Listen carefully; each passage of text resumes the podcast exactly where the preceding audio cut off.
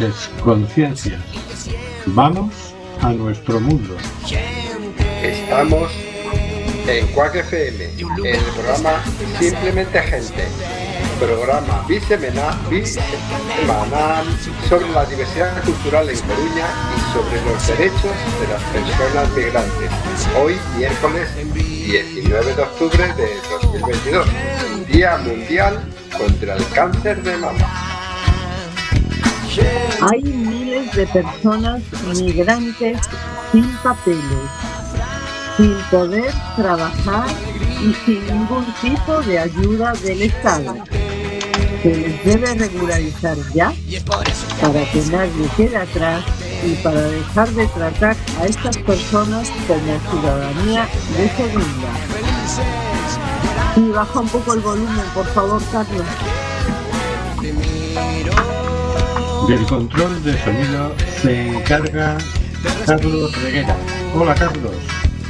Hola amigos, vamos allá. ¿Puedes bajar un poco el volumen de la sintonía? Eso intento. Saltando alegremente por el ciberespacio, nos hemos encontrado al señor García. Buenas noches, señor García. Buenas y húmedas noches para toda nuestra oyentería y el estimable equipo. Soy jueces en excedencia como ministro, como consejeros en comunidades autónomas, jueces como altos cargos en diferentes administraciones públicas, jueces expulsados de la judicatura y encarcelados por incumplir las leyes. ¿Por qué las juezas y jueces tienen que ser elegidos por ellos mismos cuando somos todos los que nos vemos afectados por sus decisiones? Eso, queremos un poder judicial democrático también. También nos hemos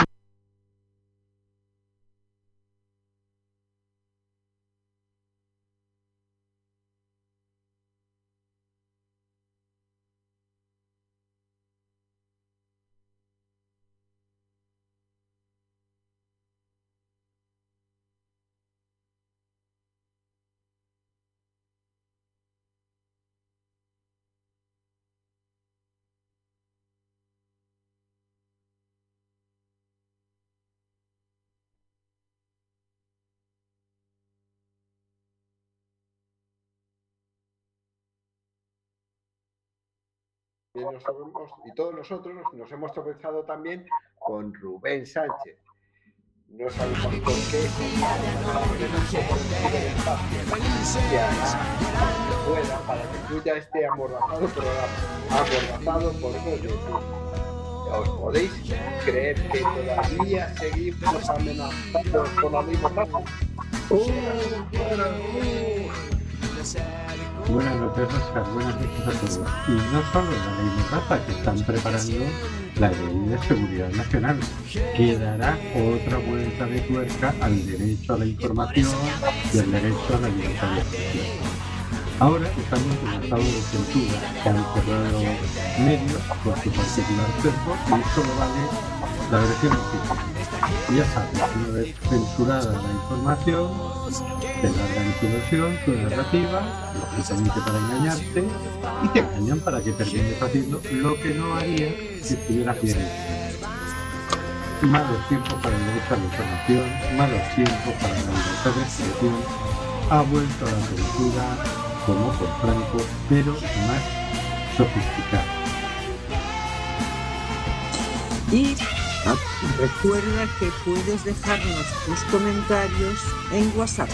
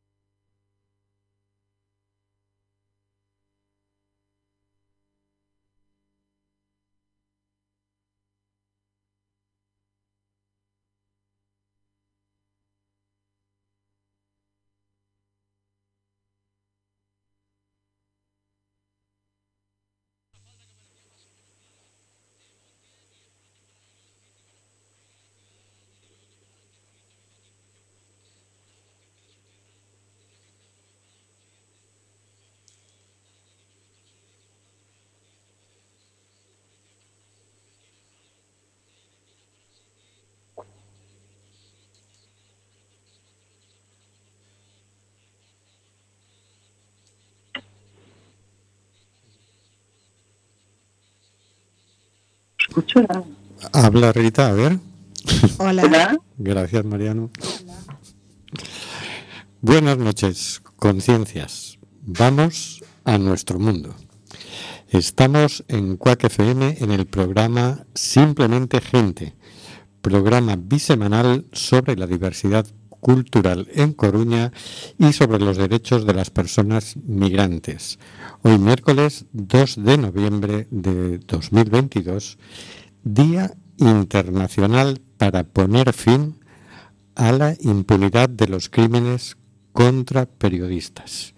Y lo hacemos desde el estudio José Couso, un periodista que murió asesinado en la guerra de Irak. ¿Cuántos periodistas habrán muerto en la guerra de Ucrania? Madre mía, no quiero ni saber. Tenemos un periodista encarcelado en Polonia. No nos olvidamos de él. Ahí está Pablo, en Polonia secuestrado. Hay miles de personas migrantes. ¿Está por ahí Marisa? Sí, estoy, estoy, estoy. Hola, hola. Hola, pues adelante, te toca. Hay miles de personas migrantes sin papeles y sin poder trabajar y sin ningún tipo de ayuda del Estado. Se les debe regularizar ya para que nadie quede atrás, que dicen mucho esa frase y ese y ese eslogan, y para dejar de tratar a estas personas como ciudadanía de segunda. Del control de sonido se encarga Carlos Reguera. Hola, Carlos. Hola amigos, vamos allá a otro nuevo programa. Saltando alegremente por las ondas, nos hemos encontrado al señor García. Buenas noches, señor García. Buenas y otoñales noches. Aquí estamos con toda nuestra oyentería y nuestro estimado equipo. También nos, nos hemos tropezado. Quizás el señor García quería hacernos alguna reflexión. Me parece. Si me lo permiten, allá voy. Si el tiempo nos apremia, seguimos adelante, al servicio del equipo. Adelante, señor García. Si todos los corrompen, si todos los gobernantes engañan para mantenerse en el poder, si todos los empresarios esclavizan para ganar más dinero, si todos los medios de comunicación mienten para mantenernos confusos, ¿qué nos diferencia? ¿Qué diferencia hay entre esos mentirosos? ¿Qué nos diferencia de esos mentirosos, avariciosos y explotadores? No hay grano entre tanta paja. Ya nos ha dejado pensativo, como de costumbre, Pues sí. el señor García. También nos hemos tropezado en las ondas hercianas con Marisa Fernández. Buenas noches, Marisa. Hola, buenas noches, amigas y amigos. Aquí en el estudio José Couso tenemos a Hortensia Rossi. Hola, Hortensia. Hola, buenas noches, bienvenidos todos. Y también tenemos a Rita. ¿Rita qué? Cabello. Cabello. Buenas noches, Rita. Buenas noches. Y también en las ondas hercianas nos hemos tropezado que andaba saltando alegremente él a Óscar G. Buenas noches, Óscar. Hola, buenas noches. Aquí huyendo del frío, saltando alegremente para huir del frío. y también nos hemos encontrado, nosotros nos hemos encontrado con Rubén Sánchez, que no sabemos por qué saltaba tan alegremente por el ciberespacio. ¿Qué hará? El señor Don Rubén hará que lo que pueda para que fluya este amordazado programa. Amordazado, porque oye tú, ¿te puedes creer que todavía seguimos amenazados por la ley Mordaza tres años después? Por cierto, buenas noches, Rubén. Mm, Buenas noches, Óscar, y buenas noches a todos. Y no solo la ley Mordaza, que están preparando la ley de seguridad nacional. Hoy vencía el plazo de enmiendas, vamos, no sabemos cómo, cómo ha acabado, si, si lo han prorrogado por 29 vez. Ahora estamos en estado de censura, se han cerrado medios por su particular sesgo y solo vale el sesgo contrario. Oye, y ningún partido ha dicho esta boca es mía. Ya sabes, una vez censurada la información, te largan su versión, su narrativa, lógicamente para engañarte. Y te engañan para que termines haciendo lo que no harías si estuvieras bien informado. malos tiempos para el derecho a la información, malos tiempos para la libertad de expresión. Ha vuelto la censura como con Franco, pero más sofisticada. Eh, nos puedes dejar tus mensajes por WhatsApp o por Telegram en el 644-737-303. Lo que no sé es cómo los voy a ver. ¿Tú los ves, Carlos? ¿Los tienen en pantalla el Telegram o el WhatsApp? Porque yo aquí no tengo... Ahora te lo pongo en pantalla para que lo veas. Muchas gracias. Bueno, pues vamos a escuchar la sintonía mm, despierta de Sabor de Gracia. ¿Será posible esta fechoría?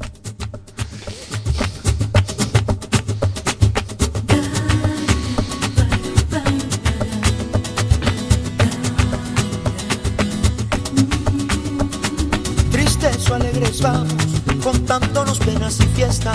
cada esquina un futuro incierto, cada cual con su borrachera. Con mochilas de desastres y muestrarios de infortunio, de utopías y de engaños, aterrorizan al mundo. Esto tiene que. Un mundo de derechos humanos por Óscar G.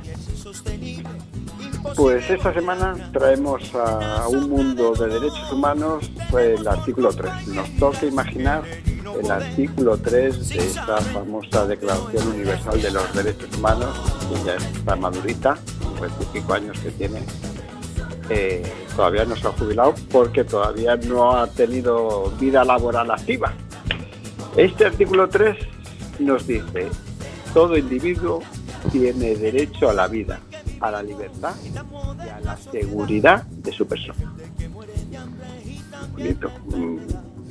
Pues, Simple, sencillo, cortito, pero clarito. ¿Cómo os imagináis que fue que pudiera ser, por ejemplo, el funcionamiento de, de la policía si se cumpliese este artículo? O de la sanidad pública, o de la justicia. ¿Cómo sería una manifestación donde la policía estaría protegiendo a todo individuo a su derecho a la vida, a la libertad y a su seguridad? Ya estamos con las preguntitas. eh. Derecho a la vida, a la libertad y a la seguridad. Hombre, el funcionamiento, la policía, vamos a ver, vamos a ver, depende de qué policía me hables. Claro, y- eh, Yo es que yo, yo perdonad, y, y así, a ver si así por ahí. Yo cuando eh, eh, preparaba esta, preparábamos esta sección y leía este artículo, la primera imagen que me vino a la, a la cabeza fueron los, son los antidisturbios que hay en cualquier manifestación, dando porrazos y pe- tirando balas de goma. Digo, mm, eso protege, o sea, protege la seguridad de las personas, protege su libertad, protege su derecho a la vida, porque en más de una manifestación ha habido palos, y cuando no, no muertos, no, personalmente no sé en la mayoría de ellas, pero eh, si un policía tuviera presente, un antidisturbio tuviera presente este artículo, no cargaría tan alegremente como cargan contra los manifestantes que están ahí pegando gritos. ¿No? Es lo primero que me vino a la cabeza. Tal vez eh, estoy muy sensible con, con ese tema, pero es lo primero. Digo, no, estarían ahí tranquilamente, también de paisano, normal, sin los sin los escudos, los cascos, ahí parece que ya están en la guerra. Dices, coño, que yo estoy gritando aquí que me suban el sueldo, que no me quiten las pensiones o por una sanidad. No me vengas aquí a amedrentar tú, que parece que, que, que te voy a pegar mm, estarían tranquilamente protegiendo que todo discurriera tranquilamente, sin incidentes, y los que muchas veces son los contramanifestantes los que la lían parda. Eh, eso, eso es lo que se me ocurrió. Pues estarían ahí paseando, incluso gritando también ellos. Coño, yo también quiero sanidad pública, hostias. a ver, yo creo que tampoco necesitarían las armas con balas de goma. Claro, Y creo que a ver, tampoco creo que se necesitara eh, los cuerpos de anti, antidisturbios. Tendríamos una sociedad, evidentemente, creo yo, más pacífica, o a lo mejor lo mío sigue siendo muy utópico. A mí la imagen que me venía era la de la masacre de Melilla. Es decir, que porque hay unas personas que tratan de entrar eh, de manera irregular en un país el resultado sea oficialmente 24 muertos y luego se diga que esto es una respuesta proporcional, yo no le veo la proporción por ninguna parte. Si tenemos en cuenta el derecho a la vida, a la libertad y a la seguridad, por no decir a la libre circulación de las personas, No te adelantes, que ese es el 3. ya llegaremos, ya llegaremos, pero Bueno, pero ya sabemos que está eso en la Constitución. porque esto de que la pobre no se puede jubilar porque, porque no tiene años, digamos, de trabajo en realidad, este, es bastante triste, ¿no? Yo quería decir, que, saliéndome un poco de la policía, no sé si, me, si se me escucha, Perfecto. me viene todo el rato la guerra. Me viene todo el rato el tema de la guerra, ¿no? Entonces creo que si los seres humanos tenemos derecho a la vida, porque lo tenemos, se prohibirían todas las guerras que hay, o sea, se prohibirían las guerras, ¿no? Creo que eh, toca hacer eso además. Y os cuento algo que me acabo de enterar que me pareció muy interesante, que me salgo un poquito de tema, pero hay ya congresistas de Estados Unidos y alcaldes de ciudades de Alemania que están escribiendo cartas convocando a Zelensky y a Putin para que negocien en su territorio. Ajá. Mira, Bueno, bueno, Bueno, esto eso tenía que decirlo. hay que porque- convertirlo en un clamor popular, ¿no? Que Pues sí. negocie, que se sienten a negociar de una vez. que sí. No sé cuál es el número de personas muertas que necesitan para sentarse a negociar. Es una cosa que no entiendo. Ya lo A dijimos el primer igual, día, da- pero ese dato creo que no les no les no les preocupa demasiado están sus intereses son otros no la vida humana no Y preguntaba a Oscar G. ¿y cómo funcionaría la sanidad pública? El otro día escuchaba a un periodista que decía que había vivido en Bruselas eh, varios años y que le llamó la atención porque la primera vez que tuvo que ir al médico, el médico le dijo, mira, mm, vas a tomarte estas infusiones y luego si ves que no funciona, vuelves aquí y, y vamos a por algo más agresivo. Pero vamos a ver si con esto te funciona. Y le funcionó. Esto en este país mm, teóricamente es imposible. Digo teóricamente porque a mí también me han pasado aquí, pero hace muchos años, hace muchos años. Luego vino aquella campaña de que todo esto eran pseudociencias, que es una cosa que uno le cuesta decir pseudociencia, pues haz un estudio, investigalo, ¿no? Porque si no, nunca va a ser ciencia, ¿no? Pero lo cierto es que toda la, la medicina tradicional de todos los pueblos, desde ese punto de vista, son pseudociencias, ¿no? Y yo recuerdo precisamente hace como 12 años así, yo estaba en Perú y se estaba discutiendo el Tratado de Libre Comercio que iban a firmar Perú y Estados Unidos, porque resulta que había farmacéuticas americanas que iban a Perú a patentar plantas. Ah, mira. Pretendían legalizar eso mediante ese Tratado de Libre Comercio porque ellos pretendían tener la patente de plantas de las que luego se sintetizaban principios activos para medicamentos. En definitiva, creo que lo que iban a hacer era tratar de adueñarse de esos nombres y de esas plantas para luego poder comercializarlas, ¿no? Claro, eh, monopolizarlas. Exacto. Y tú dices, oye, que esto es del patrimonio eh, cultural de este pueblo. Tú no puedes apropiarte de una planta. Hablando de ese pueblo, tenemos una invitada acá que a lo mejor quiere opinar algo del tema. Bueno, buenas noches. Gracias por invitarme. Y sí es cierto, el Tratado de Libre Comercio no ha sido... Sí, el Tratado de Libre Comercio no ha sido del todo beneficioso para Perú. De hecho, hasta el día de hoy eh, hemos sufrido consecuencias de, de, bueno, empresarios que se han adueñado de- del trabajo y están aprovechando eh, para poder eh, beneficiarse ¿no? económicamente y a nosotros dejarnos, pues, al pueblo, a dejarnos a un lado. Y no hemos podido surgir porque ya hay facilidades de exportaciones e importaciones, pero los que estamos allí no se ha podido, no, la mayoría no ha podido levantarse, ¿no? Sí, sí, estas cosas funcionan así. El monopolio ahora de, de la ciencia lo tienen las farmacéuticas, los científicos lo que digan las farmacéuticas que científicos. Y lo demás son pseudociencias, antivacunas, terraplanistas, lo que se les ocurra. Hemos llegado al extremo de que han dicho toda la población debe inocularse este líquido que no sabemos qué efectos tiene a medio y largo plazo porque lo acabamos de inventar, pero tómenselo. Y si alguien decía, pero es que a mí yo no me fío, usted es un antivacunas y un terraplanista y un... Hasta eso, y lo científico era mm, tomarse a ciegas, confiar alegremente en las multinacionales farmacéuticas y en el gobierno del país. ¡Qué maravilla! Maravilla, aparte de que eso, a- a ver, hay países que todavía, este, para ingresar a ellos, eh, se necesitan los certificados de vacunación completos. ¿eh? Este, sucede en Uruguay ahora mismo que hay que tener todas, todas las vacunas, más un sellado, no sé de qué historia especial, para poder ingresar al país.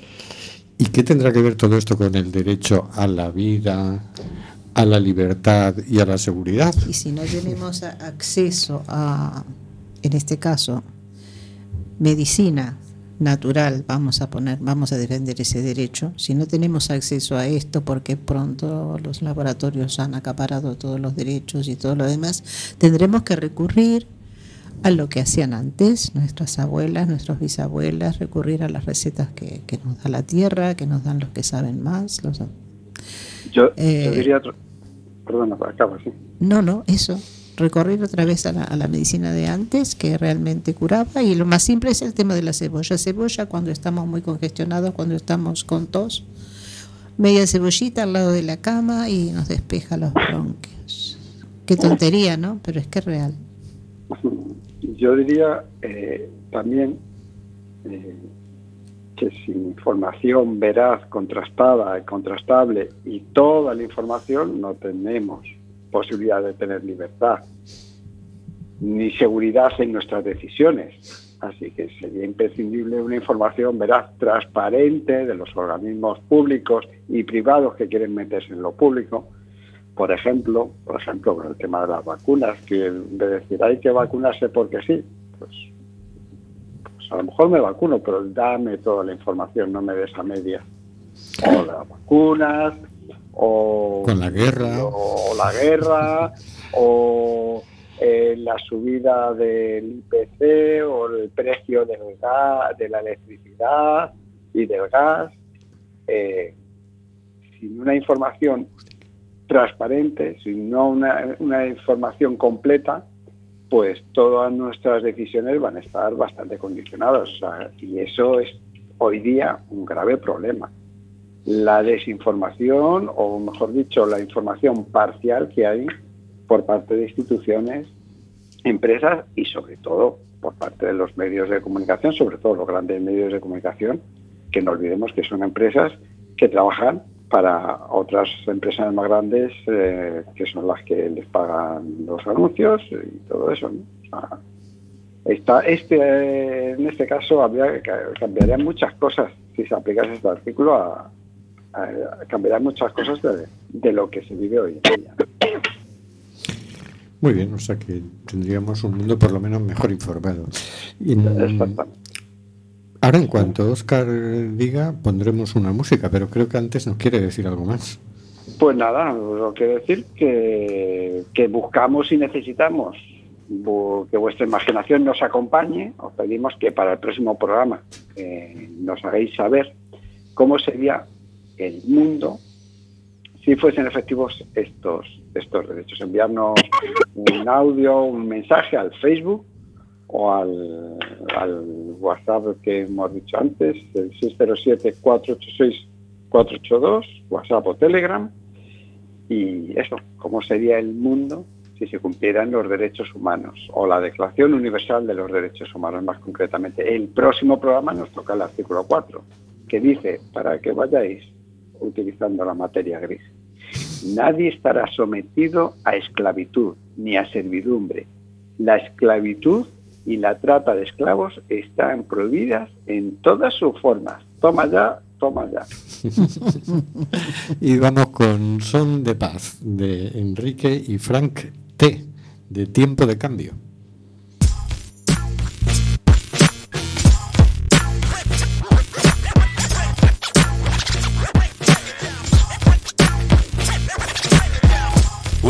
Palabras que rima con político es cínico, curioso también podríamos poner la palabra típico y patético. Se juntan, se pronuncian, discursan, provocan la guerra y si luego se han equivocado ni se disculpan. No hará falta ni que escurran el bulto, ellos nunca serán los culpables, no hará falta ni que les pidan un indulto. Boone sabía tocar perfectamente la silla eléctrica y un sonido más conservador que el de la música electrónica. Si es que Jorge carece de cualquier tipo de flow, aunque es tocayo de George Clinton, él nunca podría ser funk. Escribo esto cuando quedan cuatro años más de marrón. ¿Cómo puede haber algo de paz si hay presidentes como Sharon?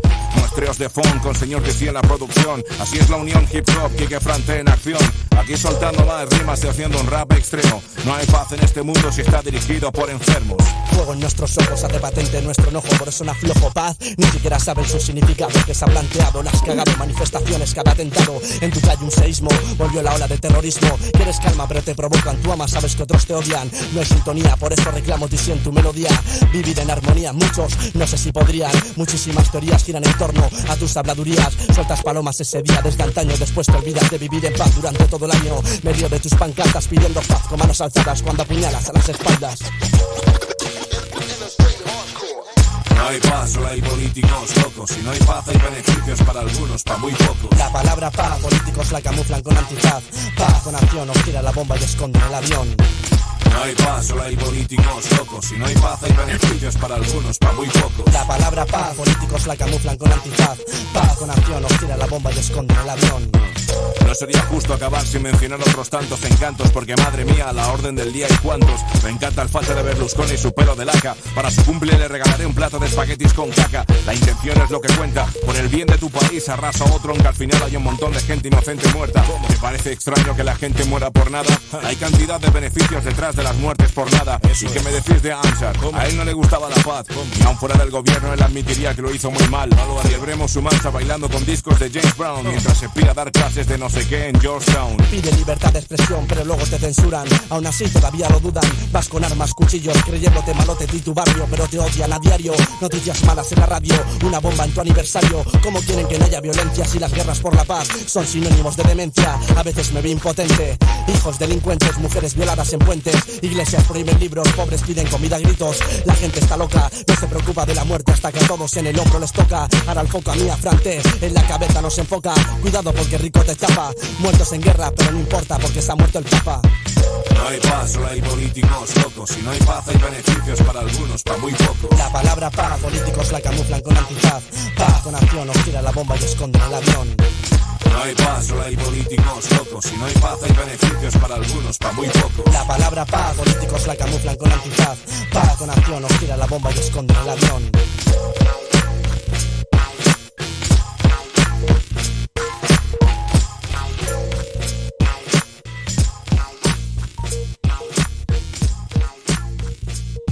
Song of Peace. Faisons la paix. Salam de pace. Pace. Estamos con Rita Cabello. Eh, buenas noches, Rita. Hola, de nuevo. ¿De qué país eres originaria? De Perú. De Perú. ¿Y cómo fue la decisión de, de abandonar tu país y llegar hasta aquí? Porque a mí me parece una decisión difícil de tomar, que hay que echarle, hay que ser muy valiente y tenerlo muy claro. ¿Cómo, cómo fue en tu caso? Pues eh, mi madre era la persona que ya había venido dos años antes aquí, bueno, año y medio, y al terminar el colegio, la secundaria o el bachiller, como se dice allá, pues eh, nos impulsó a mí y a mi hermana pues a venir aquí a, a estudiar. Sobre todo no- nosotros vinimos con la intención de estudiar y de ser mejores, ya que también la educación en mi país es cara para poder desarrollarnos. Y bueno, ella vino y, y de ahí nos trajo a nosotros y a los meses, seis meses, eh, vinieron, somos cinco hermanos, vinieron mis tres hermanos pequeños a estudiar también ellos ya en el cole, nosotros ya hacíamos un FP y la verdad es que nos, nos fue muy bien. Fue una decisión dura porque mi familia y mi padre estaban allá en Lima, de hecho cuando nosotros llegamos a ese mes fue que ocurrió el terremoto, justo el terremoto, el- nunca he vivido un terremoto, pero al verlo en la televisión, eh, los bancos, ver todo eso, solamente de verlo era llorar por mis hermanos que estaban allá, mi padre, mis abuelos. Y pues nada, pero la verdad que aquí estamos, ¿no? ¿Cómo, cuando aterrizaste aquí, cómo fue la, la acogida? Cuando viste Coruña, viste cómo era esto, cómo funcionaba, ¿qué, qué sensaciones tuviste? Pues la verdad es que pensé que iba a ser difícil. eh, en realidad, el, no, la gente en la calle me decía las direcciones porque nos perdíamos. Mi madre trabajaba cama adentro, yo y mi hermana nos quedábamos en una habitación con unas amigas de mi madre que no conocíamos y nos mandaban a hacer los documentos para el MIE. Íbamos de calle en calle sin saber cómo llegar y la gente, los españoles, bueno, los coruñeses, muy amablemente nos decían la dirección. Era algo sorprendente, porque en mi país, si le preguntabas a alguien, cuidaban sus cosas por si no vaya a pasar algo, desconfianza. Y la verdad es que bien, la- el recibimiento muy bien.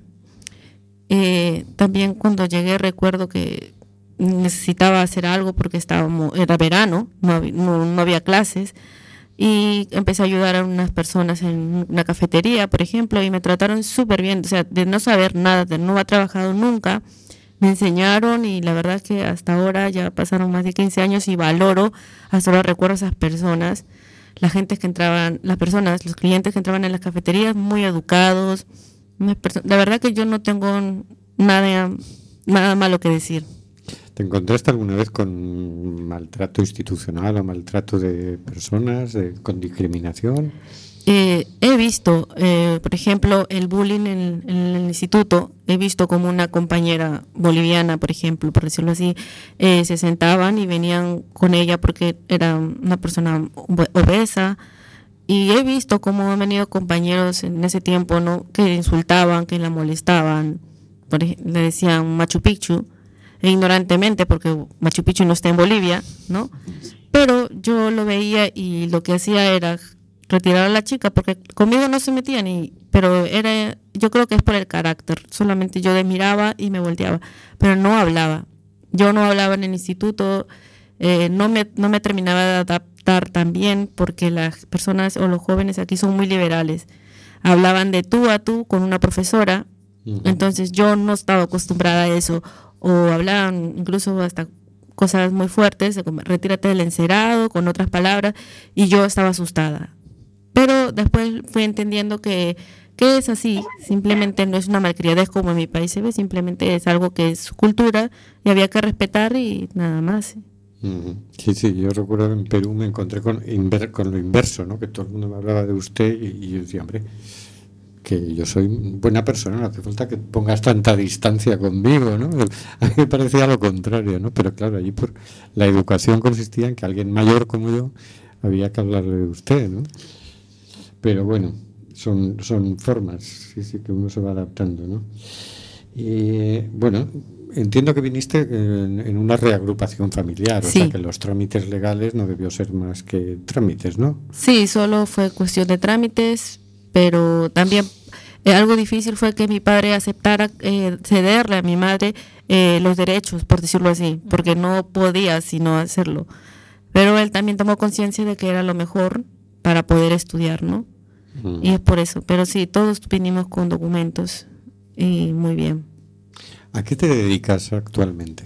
Pues actualmente estoy estudiando también en la universidad. Empecé tarde porque tenía miedo de ingresar a la universidad, pero nunca es tarde, hasta ahora lo puedo decir.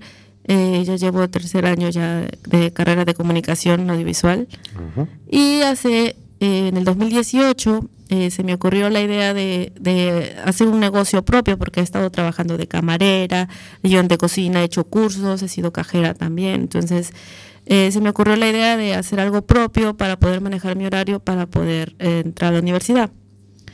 Entonces, pues, en, principio pensé hacer una tienda de, funda de móviles, que fue que estudié un poquito el mercado, averigué un poquito los precios, porque también era poca inversión, no, no tenía una inversión grande. Y por ahí, pues, fui empezando poquito y luego eh, me di cuenta de que podría eh, negociar con otras cosas como la ropa, que es algo que la gente usa y que nunca, nunca, nunca deja de, de pasar de moda. Siempre hay algo nuevo, actualizado. Y pues eh, abrí una tienda pequeña en la calle Barcelona al final para que pudiera costear yo el, el alquiler, porque mi presupuesto era mínimo. Y la verdad es que desde allí hasta el día de hoy eh, me va bien, la gente es muy buena, tengo clientes muy fieles y son la mayoría gallegos también. Y estoy contenta y hace dos meses abrí una otra tienda, la segunda ya, en el Centro Comercial Cuatro Caminos, en la primera planta. Y bueno, ese es a lo que me dedico, ¿no? A, a, comerci- a un comercio menor de ropa. Ajá. La tienda de las fundas de móviles. Eh, al final, claro, no, no hice la tienda, solo empecé con un poquito para poder vender, con un poco para poder vender, pero lo dejé por la ropa. Ajá. Vi que la ropa tenía más salida y me pasé a eso. Y actualmente tienes dos tiendas. Sí, actualmente tengo dos tiendas. La de la calle Barcelona, ¿cómo se llaman? Ah, sí, Showroom Rita. Showroom es un espacio libre donde puedes eh, pues apreciar cosas, un- una pasarela por decirlo así, y Rita por mi nombre. Ajá. Sí, sí, yo he pasado por delante de la tienda, lo he visto. Sí. Además me llamó la atención el nombre. Bien. ¿Qué es lo que más echas de menos de, de- de Lima, de Perú? Pues lo que he hecho de menos es el clima.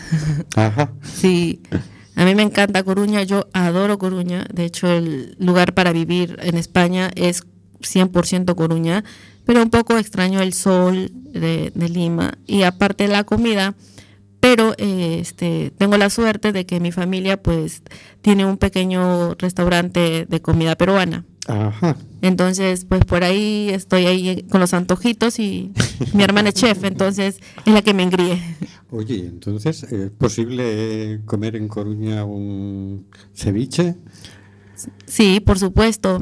De hecho, el, uno de los mejores ceviches que se puede más o menos relacionar porque a Perú, porque el, los eh, el limón y todas esas cosas no saben igual, en lo eh, ni la Coca-Cola aquí, ni la Coca-Cola allá, ni en Estados Unidos sabe igual. Entonces, más o menos eh, se aproxima al sabor del ceviche. Ajá. ¿Y un cuichactao? Eso ya es más difícil. No, porque aquí es bien difícil que la gente lo coma y entonces eh, eso por ahora, por ahora eh, creo que no todavía. Eso va a costar de introducir, ¿eh? Sí, no tengo ni idea yo lo que es, confieso. Sabe un poquito a conejo, no sé si sabes, Sí. pero sí, un poco a conejo. Ajá. Solo que Más fuerte. sí, un poquito más fuerte, pero claro, si lo ves en el plato así todo entero, tamaño de una rata. Mm, ahora sí. Pero sabe muy bien. Sí, sí, es un plato exquisito. Yo por lo menos tuve la suerte de el mismo día que llegué a Arequipa, ahí ya me invitaron a eso. Anda. Al principio daba una cosa así porque decían, esto es como una rata. Daba impresión, ¿no? Pero no, es más como un conejo, ¿no? Sí. Y además es un, animal muy bonito. Yo lo veía en las jaulas y tal, y, y es un animal muy, pues como si fuese una ardilla. Una o algo cobaya. así. Es una como una cobaya. Ah, Mira, qué bueno. ¿Qué es lo que más te gusta de Coruña? Me gusta um, la gente, no sé, yo me gusta relacionarme mucho con las personas de aquí de Coruña porque son muy amables la mayoría de personas. Es muy raro que vea una persona que sea malcriada o, o que no me quiera responder. Me gusta entablar conversaciones de todo. Incluso en la tienda cuando entran las personas me cuentan sus vidas y yo bien emocionadas allí escuchándolas, he escuchado muchas historias de las personas mayores y es emocionante. Y eso es lo que me gusta de aquí. Aparte también me gusta el pulpo, por supuesto. Importante. Sí, es algo que hay que recalcar y pues ve- Muy bien, ¿y qué, qué proyectos tienes ahora? Estás estudiando comunicación audiovisual, por un lado. ¿Qué, qué más? ¿Qué, qué piensas hacer? Pues por ahora eh, estoy pensando en la segunda tienda que recién llevo dos meses abriendo, entonces tengo que eh, mostrarla más, enseñarla más. Y bueno, por otro lado también pues apoyar a mi familia porque mi familia son hosteleros. Entonces en mis horas libres también los apoyo, por ejemplo, porque sé cursos de, he hecho cursos de camarera, y de cocina y ap- apoyo un poco.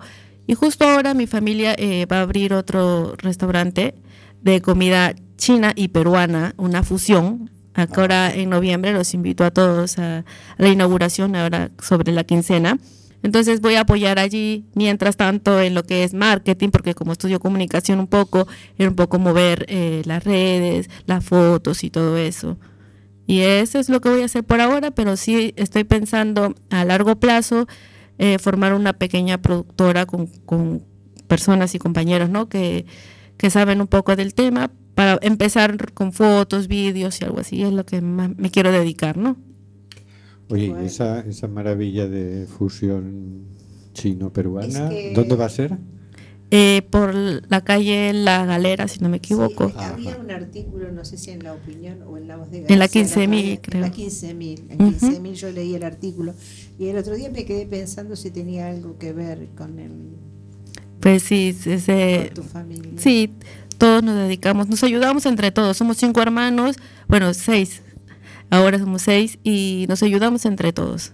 Mm, Y la verdad, mis padres nos han inculcado eh, muy buenas reglas, muy buenos valores. Mi hermano también tiene sus barberías, por ejemplo, y es pequeño y es un orgullo. Somos unidos y yo creo que lo que prima aquí es que, que tenemos muchos valores desde pequeños, de la familia, y hasta ahora eso es lo que nos, nos mantiene adelante y pues lo que nos prospera, ¿no? Claro que sí.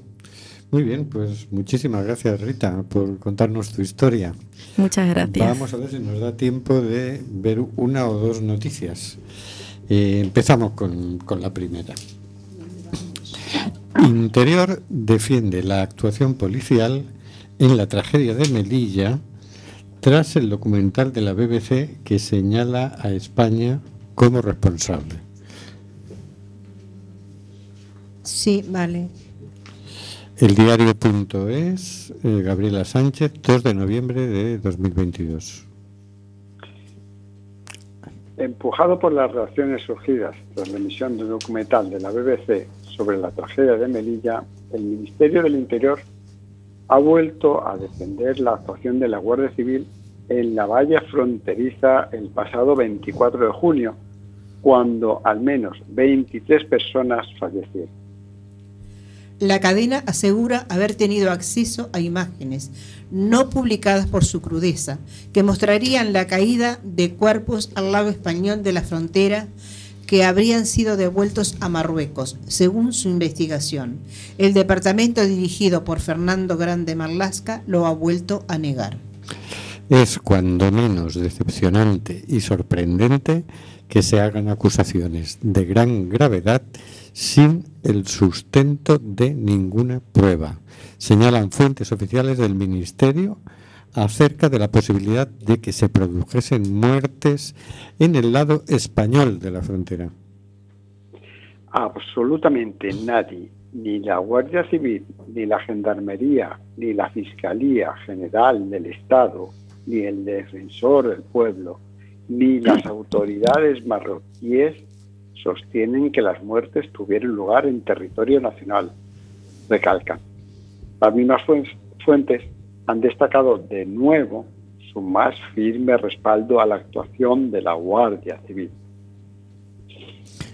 Y ahí estamos. Ahí estamos, efectivamente. Que hoy estamos con una negativa ridícula, ¿no? Porque todo muestra lo que ha sucedido. Que sí, que no. Que yo digo que sí, que tú dices que no, ah, pero como yo digo que sí y soy del ministerio, pues tendré más razón que tú, que eres un periodista hippie.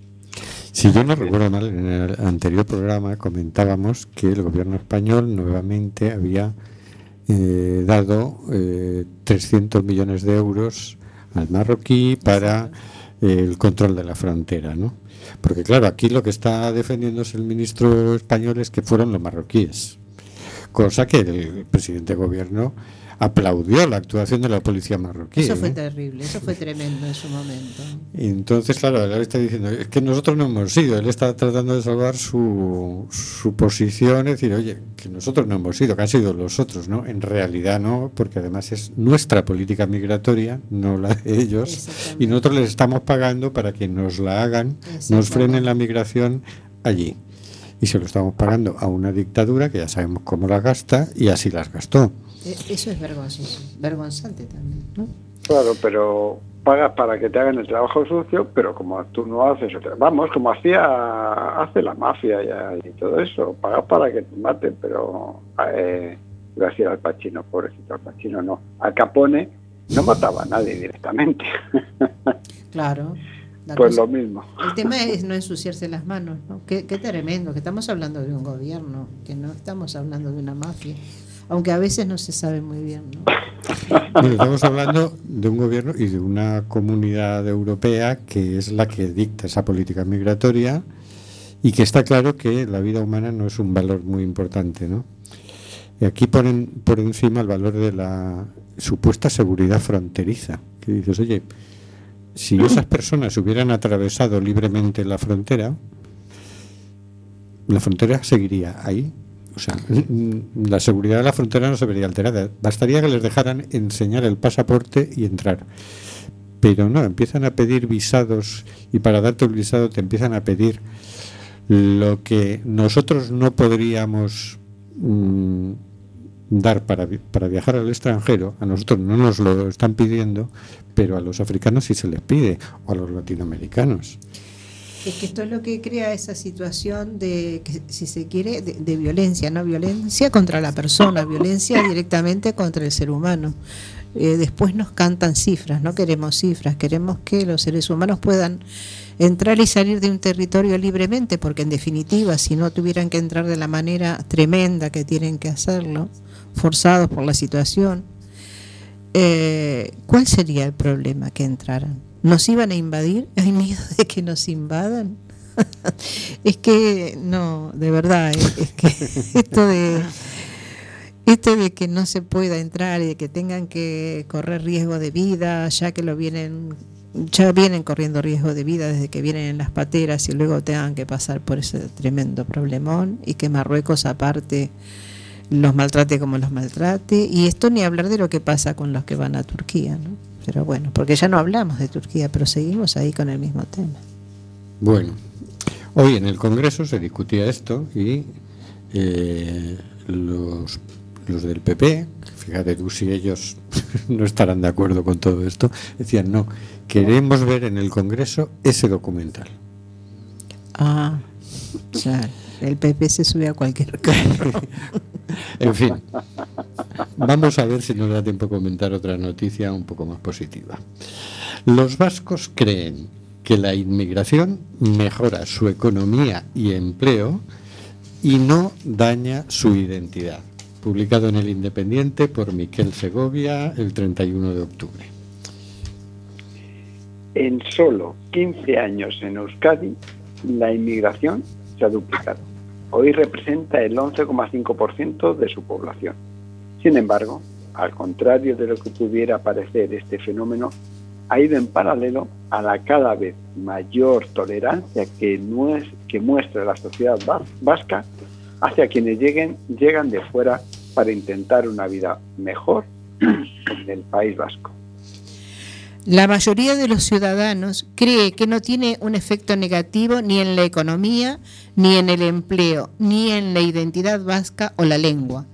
El porcentaje de población que cree que es un problema, la llegada de inmigración, apenas representa actualmente el 6% de la población frente al 9,8% que lo consideraba el año pasado. Bueno, vamos mejorando en este sentido. Son algunos de los datos del barómetro Percepciones y actitudes hacia la población de origen extranjero realizado por el Observatorio Vasco de Inmigración. Una de las conclusiones más llamativas es cómo en la última década ha ido disminuyendo la consideración como problema de las personas extranjeras en Euskadi en la última década. Una evolución que se ha acentuado durante el periodo de la pandemia y más recientemente tras la crisis de Ucrania. En 2012 lo afirmaba un 17.5 de la población. Hoy lo ve como un problema una tercera parte, el 6%. Bueno, pues oye, es una buena noticia, ¿no? Claro que sí. Parece gente sensata los de Euskadi, ¿no? Hay que, hay que, hay que comentarlo y a ver si nos contagiamos también. A ver si nos contagiamos, claro. Bueno, a lo mejor Hay que- aquí también es- hay una percepción positiva. Y sí, que no, to- todos los contagios no vienen del COVID. ¿eh? Siempre puede haber buenos. Habría que estudiar el fenómeno, a ver qué tiene que ver los medios de comunicación, cómo tratar las noticias y- y- y no sé cómo funciona el sistema de relaciones sociales, del tejido social, de la escuela, del asociacionismo, etcétera, etcétera. Eso sería interesante de verlo. Desde luego, a mí, así a simple vista, la impresión que me da es que desde- son gente rara. Es que son los vascos raros. Es que Senegal es un, es un barrio de Senegal es un barrio de Bilbao. o, mm, hombre, También puede ser lo de Coruña, ¿eh? te digo. Eh, nosotros tenemos un barrio, el Agra del Orsán, que bueno, es multicultural y para mí es una de las maravillas que tiene Coruña. No sé si estamos de acuerdo los demás compañeros, pero yo lo veo así. Yo coincido, yo recuerdo, fíjate, mm, a finales del siglo pasado, yo me paseaba por la calle Barcelona y, y lo que veías era muchas personas mayores paseando. Y el ambiente no era precisamente alegre. Porque bueno, las personas Obviamente. van paseando despacito, con problemas de movilidad, no van dando alegres saltos como vosotros por el ciberespacio, ¿no? Y, y sin embargo, en el- ya en el año 2000 empezó, vino una, entre comillas, avalancha de inmigrantes senegaleses, que claro, se les nota mucho. En realidad había mucho más eh, personas bolivianas ya por aquel momento, porque como trabajaban internas en los domicilios, no las veías por la calle, ¿no? Entonces aparecieron mm, como unos 300 senegaleses. Ya había 25 senegaleses en Coruña, pero de repente aparecieron 300. Claro, son negros, son altos, son guapos y se les veía por la calle. Hubo como un primer sobresalto. Sin embargo, eso se, se integró muy bien. Hoy en, en el Agra de Lorzana hay personas de provenientes de más de 100 países, de 100 nacionalidades. Un estudio que hizo muy bueno hace una década, Ecos do Sur, lo revelaba.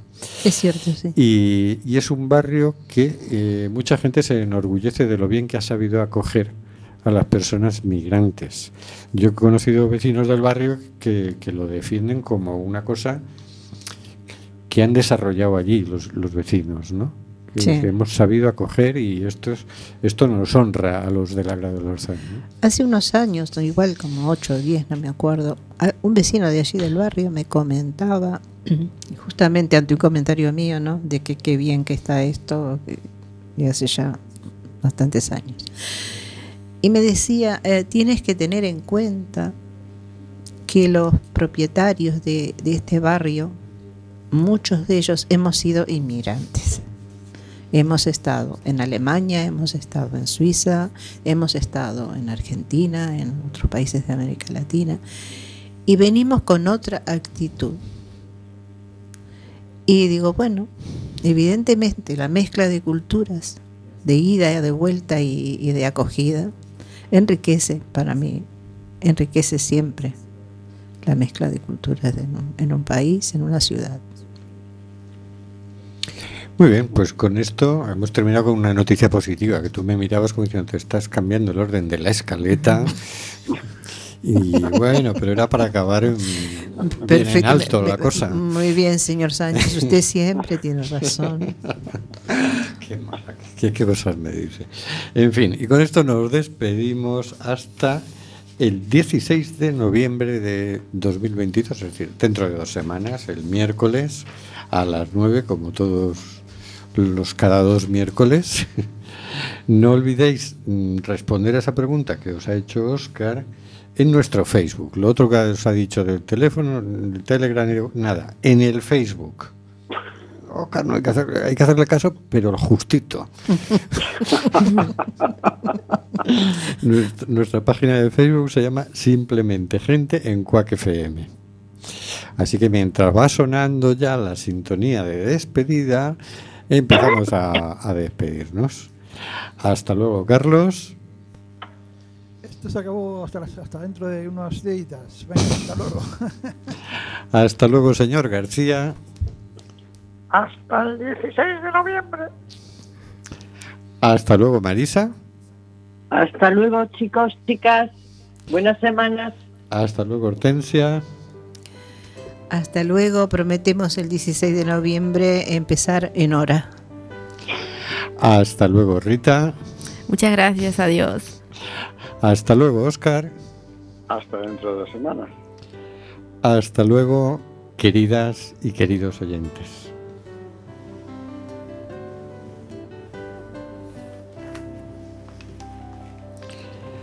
Está muriendo gente en el Mediterráneo y el Atlántico.